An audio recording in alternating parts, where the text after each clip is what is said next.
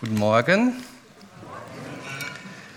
Mir tun noch die Beine ein bisschen weh, wenn ich hier die Treppenstufen gehe.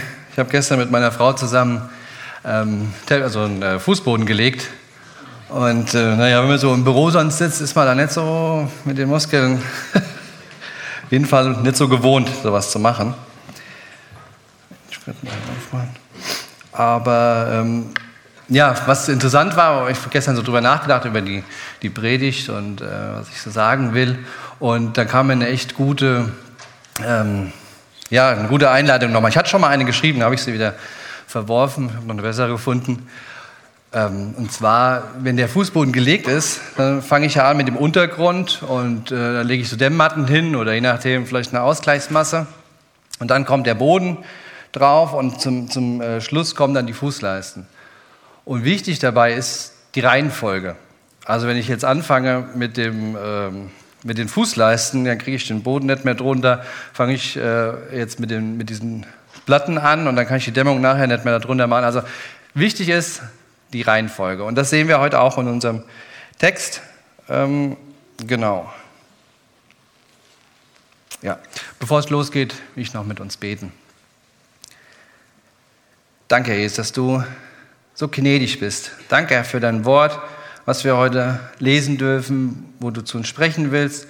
Ich will dich bitten, Herr, um deinen Heiligen Geist, dass du durch mich sprichst, Herr, dass du zu uns sprichst durch dein Wort, dass du das uns offenbarst, Herr, dass du uns ja, deine Gnade und dein Werk, was du für uns am Kreuz getan hast, heute wieder groß machst, Herr. Wir wollen dich rühmen und wollen dich preisen dafür. Amen. Genau, wir fangen an ähm, in Epheser 2, die Verse 8 bis 10. Ich lese das aus der, aus der Elberfelder. Gibt es aber auch, genau, ja, auch als Folie. Denn aus Gnade seid ihr gerettet durch Glauben. Und das nicht aus euch. Gottes Gabe ist es. Nicht aus Werken, damit niemand sich rühmt.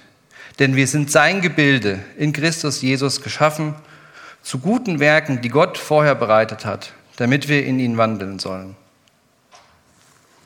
Wir haben es hier in dem Text mit so drei großen Punkten zu tun, mit denen wir uns heute befassen wollen.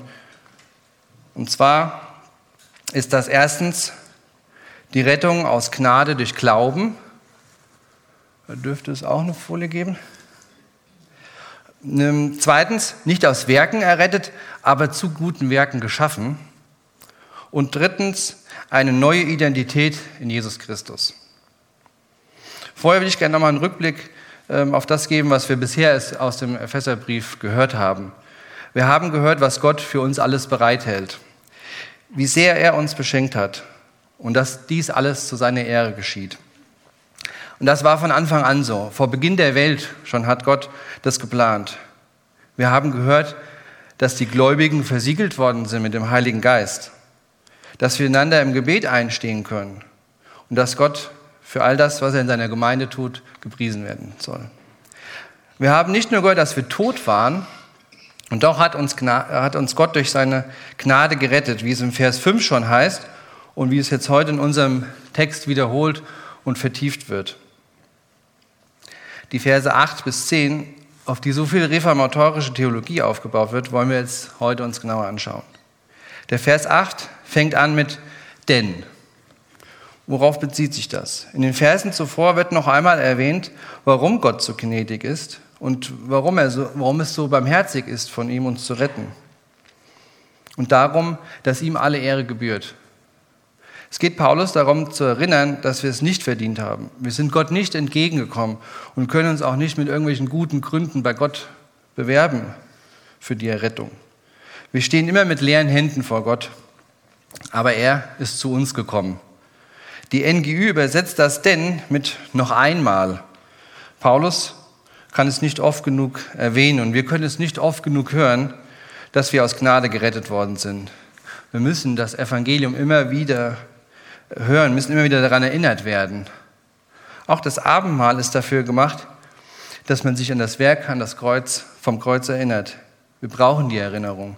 Sonst vergessen wir, wie sehr wir auf Gottes Gnade angewiesen sind. Auch das weiß Gott und hat uns dafür das Abendmahl gegeben. Ich habe mich lange gefragt, warum wir das Abendmahl eigentlich feiern. Man isst was, wird nicht satt, man trinkt was und der Durst wird nicht gelöscht. Aber auch dieser Erinnerungscharakter, also äh, hat ja nur einen Erinnerungscharakter. Und das Abendmahl selbst reinigt uns nicht von der Schuld. Aber Gott kennt uns und weiß, dass wir das brauchen, über unsere Schuld nachzudenken und darüber, was es Jesus gekostet hat. Denn er ist für unsere Sünden gestorben, hat das Blut vergossen, das ist dann der Kelch, der hat seinen Leib zerschlagen, das ist das Brot. Und alle, die das glauben, dürfen ihrem Herrn Jesus dafür dankbar sein. Im Laufe eines Christenlebens besteht die Gefahr, dass man seine Erlösung als normal ansieht. Aber das ist es nicht. Es ist Gottes Gnade. Ohne dieses Werk könnten wir un unmöglich Gott gefallen und ihn ehren. Nach der Errettung, wenn man vom Neuen geboren ist, passiert etwas. Durch Gottes Gnade werden wir verändert. Durch seinen Geist werden wir verwandelt. Wir werden ihm ähnlicher. Und das ist wunderbar. Preis den Herrn, was er in unserem Leben tut. Die Gefahr besteht aber darin, zurückzuschauen und bei sich selbst zu denken, früher hatte ich das Evangelium nötiger wie heute. Heute bin ich nicht mehr so, wie ich als Ungläubiger war. Heute bin ich ja viel reifer. Dinge, die ich früher gemacht habe, die mache ich heute nicht mehr. Für vieles, was ich früher gemacht habe, schäme ich mich. Aber heute ist das nicht mehr so. Auf der einen Seite ist diese, diese Feststellung wunderbar, denn das zeigt, dass Gott in deinem und in meinem Leben arbeitet, dass er es ist, der die Veränderung schenkt. Aber auf der anderen Seite können wir falsche Schlüsse daraus ziehen. Man kann denken, das habe ich aber toll gemacht. Ich habe eine tolle Entwicklung hinter mir. Oder früher hatte ich die Botschaft nötiger als heute. Fatal die Entwicklung. Dass wir Gott ähnlicher werden, ist das Werk seines Geistes. In 2. Korinther 3, Vers 18 lesen wir, Wir alle aber schauen mit aufgedecktem Angesicht die Herrlichkeit des Herrn an und werden so verwandelt in dasselbe Bild von Herrlichkeit zu Herrlichkeit, wie es vom Herrn, dem Geist, geschieht. Es ist also nicht dein oder mein Werk, sondern Gottes Werk in dir und mir. Stehe ich vor Gott, habe ich nichts vorzuweisen. In Wirklichkeit ist es so, wenn ich mich im Laufe eines Christenlebens immer wieder mit dem Evangelium beschäftige, wird mir immer bewusster, wie sehr ich die frohe Botschaft nötig habe. Lasst uns da immer dran denken. Sprecht darüber, wie gnädig Gott euch war, dass er euch gerettet hat. Wir lesen weiter in Epheser 2, 8 bis 9. Denn aus Gnade seid ihr gerettet durch Glauben und das nicht aus euch. Gottes Gabe ist es, nicht aus Werken, damit niemand sich rühmt. Bemerkt, dass hier nicht steht, werdet ihr irgendwann gerettet, wenn ihr gute Werke tut, wenn ihr euch ordentlich verhaltet, wenn ihr genügend gespendet habt, wenn ihr Dienste in der Gemeinde tut und so weiter. Nein, es ist schon getan. Wir sind schon gerettet, aus Gnade. Das ist nicht nur was Zukünftiges, was noch geschehen muss. Jesus sagte am Kreuz, es ist vollbracht. Das bedeutet, es ist bezahlt, die Schuld. Im Englischen gibt es dazu ein schönes Wortspiel. Das heißt, Religionen sagen dir du. Evangelium sagt dir dann. Im Deutschen kommt das nicht ganz so gut rüber, aber man könnte sagen, Religionen sagen dir tu und das Evangelium sagt dir getan. Eines der fünf Solas, Sola Gratia, allein die Gnade, wird unter anderem mit diesem Vers 8 begründet. Im Katholizismus wird dann gesagt, dass das nicht sein kann, dass man nicht allein aus Gnade gerettet sein kann und nicht allein aus Glauben, sondern auch durch Werke. Zitiert wird dann Jakobus 2, Vers 24. Ihr seht also, dass ein Mensch aus Werken gerechtfertigt wird und nicht aus Glauben allein. Jetzt haben wir einen Vers von Paulus und haben einen von Jakobus. Frage ist, wer hat recht? Jetzt könnten wir ja die Worte von Jesu hinzuholen, dann wissen wir auf jeden Fall, wer recht hat. Und zwar sagt Jesus in Matthäus 25, 31 bis 46, brauchen das jetzt nicht lesen, ich gehe da kurz durch. Ähm, dort geht es in der Endzeitrede darum, dass die Schafe, die Jesus gedient haben, indem sie dem Geringsten zu essen und zu trinken gegeben haben, ihn, sie, ihn aufgenommen haben, sie gekleidet haben, sie besucht haben in Krankheit und Gefangenschaft. Die Böcke aber, die haben das alles nicht getan. Und so heißt es am Ende des Abschnittes, in Vers 45 bis 46. Dann wird er ihnen antworten und sagen, wahrlich, ich sage euch, Was ihr einem dieser Geringsten nicht getan habt, habt auch ihr mir nicht getan. Und diese werden hingehen zur ewigen Strafe, die Gerechten aber in das ewige Leben. Ja, jetzt haben wir Paulus, Jakobus und Jesus. Also wer ist das Paulus, wer ist das Jakobus, wer ist das Christus? Nee, so, so geht das nicht. Wie passt das zusammen? Unsere Grundeinstellung sollte hier auch sein, dass alles Gottes Wort ist und dass es nicht die Worte von Paulus und Jakobus sind. Und sind alles Worte, die eingegeben sind durch den Heiligen Geist, aufgeschrieben von verschiedenen Menschen. Und so decken sich die Aussagen von Paulus und Jakobus mit den Worten Jesu. Jakobus will mit dem zweiten Kapitel aufzeigen, dass wenn du keine Werke hast, dein Glaube tot ist. Also nicht vorhanden. Und die Grundlage ist nicht die Gnade. Wichtig hierbei ist die Reihenfolge. Es beginnt immer bei Gott und bei seiner Gnade. Tust du Werke, ohne auf Gottes Gnade zu bauen, und dann wirst du ausbrennen, das Ziel, Gott zu ehren, nicht erreichen. Dann wirst du vielleicht in Gesetzlichkeit abdriften. Tust du keine Werke und sieht man keine Veränderung in deinem Leben, zu dem Leben, was du vor deiner Rettung hast, besteht die Gefahr, dass dein Glaube tot ist. Dann fang nicht an, Werke zu tun, sondern geh am Anfang, geh zurück zu Gottes Gnade und lass dir vergeben.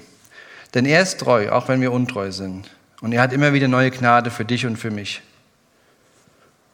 Ich habe hier eine, ein ganz aufwendiges Schaubild mal vorbereitet. Und zwar Gnade, Glaube, Werke. Da haben wir die Reihenfolge. Paulus sieht jetzt von vorne auf das Konstrukt. Er beginnt bei der Gnade und bei Gottes Eingreifen.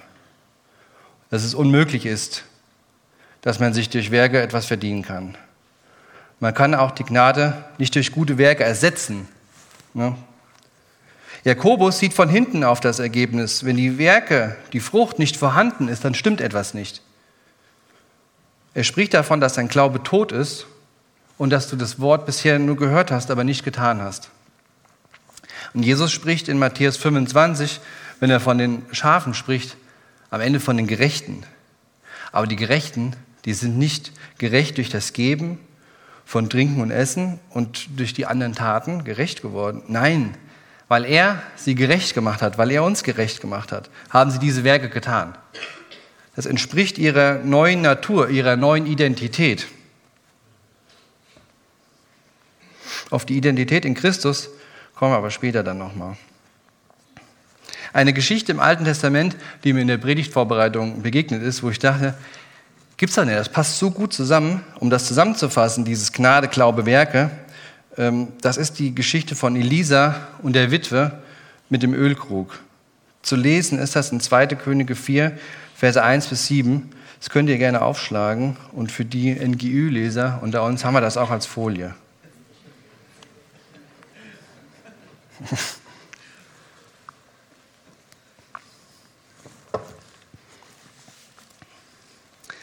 Und eine Frau von den Frauen der Prophetensöhne schrie zu Elisa, Dein Knecht, mein Mann, ist gestorben, und du hast doch selbst erkannt, dass dein Knecht den Herrn fürchtete.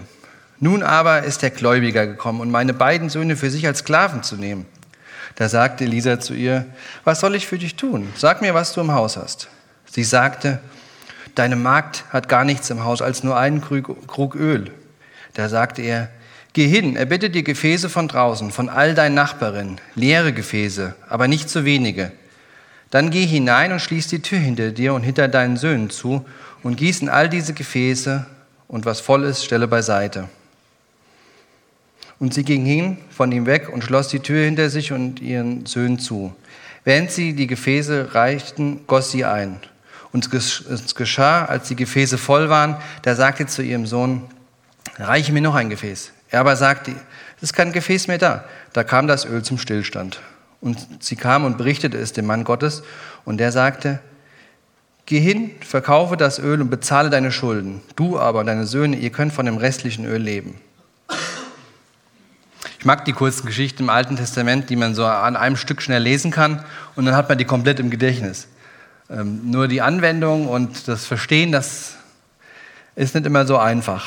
Aber in unserem Fall kommen die Parallelen zum Verhältnis Gnade, Glaube, Werke ganz greifbar als Veranschaulichung rüber.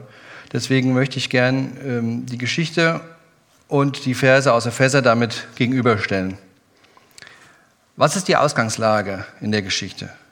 Der gottesfürchtige Mann ist gestorben. In unserem Kontext sind wir, die Gott auserwählt hat, zuvor tot in unseren Vergehungen. Die Frau hat Schulden und der Tag der Abrechnung nähert sich. Wir haben Schulden begangen und der Tag der Abrechnung, entweder durch unseren Tod oder durch die Ankunft des Herrn Jesus, nähert sich. Die Frau sucht Hilfe bei Gott. Sie geht zu seinem Diener. Wir suchen Hilfe bei Gott und gehen zu seinem Sohn. Das, was sie vorzuweisen hat, reicht niemals aus, um die Schuld zu bezahlen. Und das, was wir vorweisen können, reicht niemals aus, um unsere Schuld zu sühnen. Die Frau soll das, was sie noch hat, im Glauben gehen, geben. Und wir sollen unser ganzes Vertrauen auf den Herrn legen und nicht auf unsere Gerechtigkeit. Und dann kommt das Eingreifen Gottes. Gott rettet die Frau vor dem Verderben. Denn es würden ja nicht nur die beiden Söhne genommen, was jetzt ein emotionaler Verlust wäre, sondern ihre Altersversorgung. Es gab damals keine Renten. Wer sollte sie versorgen, wenn die Söhne Sklaven wären und der Mann war gestorben? Gott rettet sie, indem er das Öl vermehrt, indem er ein Wunder tut. Uns hat Gott gerettet, indem er seinen Sohn für uns gab und Jesus gehorsam war und am Kreuz starb und sein Blut vergossen hat, damit unsere Schuld bezahlt ist. Öl ist in der Bibel oft ein Symbol für den Heiligen Geist.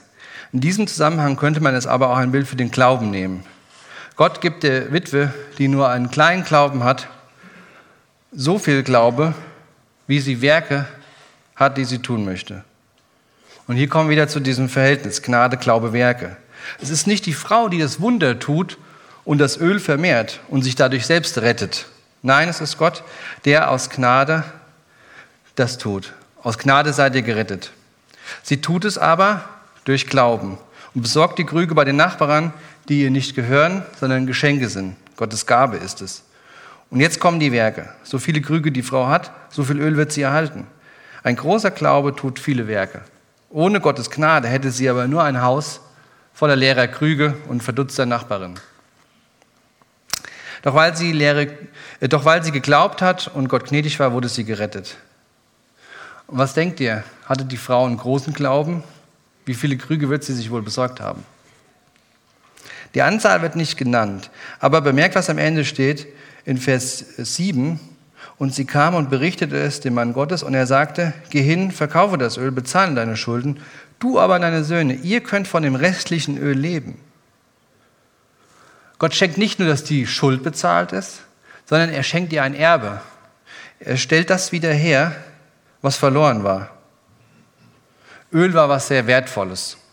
Und wir sollten uns das vielleicht eher so als Heizöl vorstellen, was heute auch sehr wertvoll ist. Aber sie können auch in Zukunft davon leben. Und das trifft auch auf uns Gläubige zu. Denn wir sind auch Erben.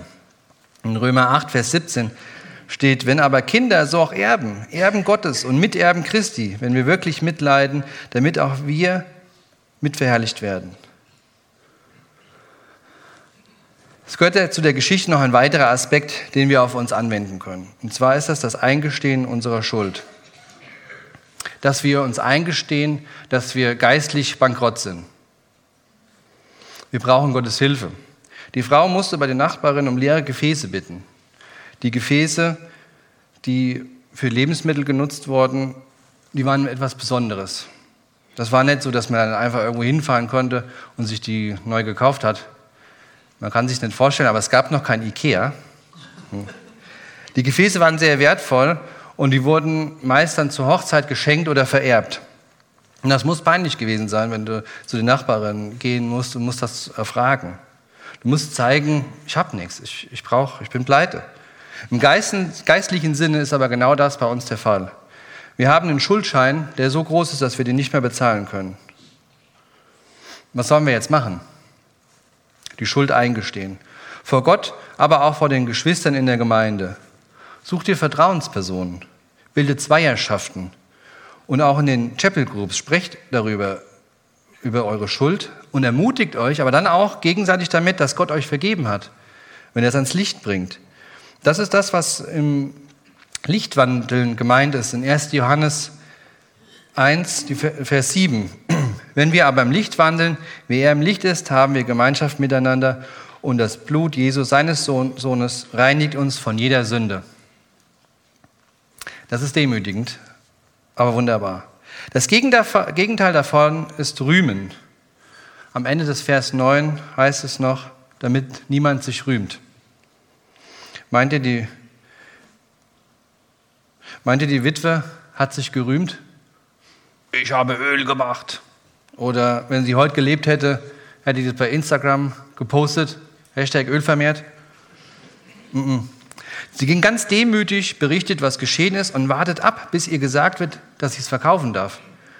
Wir können nicht auf Werke stolz sein, wenn Gott uns befähigt, uns durchträgt und die Werke auch vorbereitet hat. Ihm allein gebührt die Ehre. Soli Deo Gloria. Denn das alles ist Gottes Gabe und Gottes Geschenk. Wir haben das nicht verdient. Noch ein Anteil daran. Gottes Gnade ist sein Geschenk. Dass Jesus am Kreuz für deine und meine Schuld gestorben ist, ist ein Geschenk.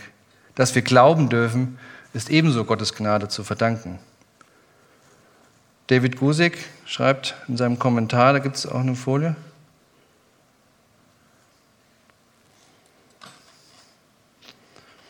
Doch selbst unser Glaube ist eine Gabe Gottes. Wir können nicht an Jesus glauben, wenn Gott nicht zuvor ein Werk in uns getan hat.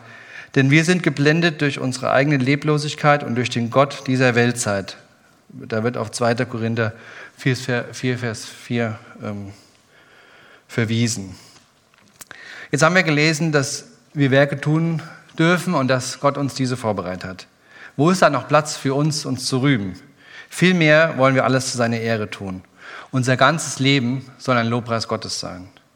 Paulus schreibt in Galater, in Galater 6, Vers 14, mir aber sei es fern, mich zu rühmen, als nur des Kreuzes unseres Herrn Jesus Christus, durch das mir die Welt gekreuzigt ist und ich der Welt.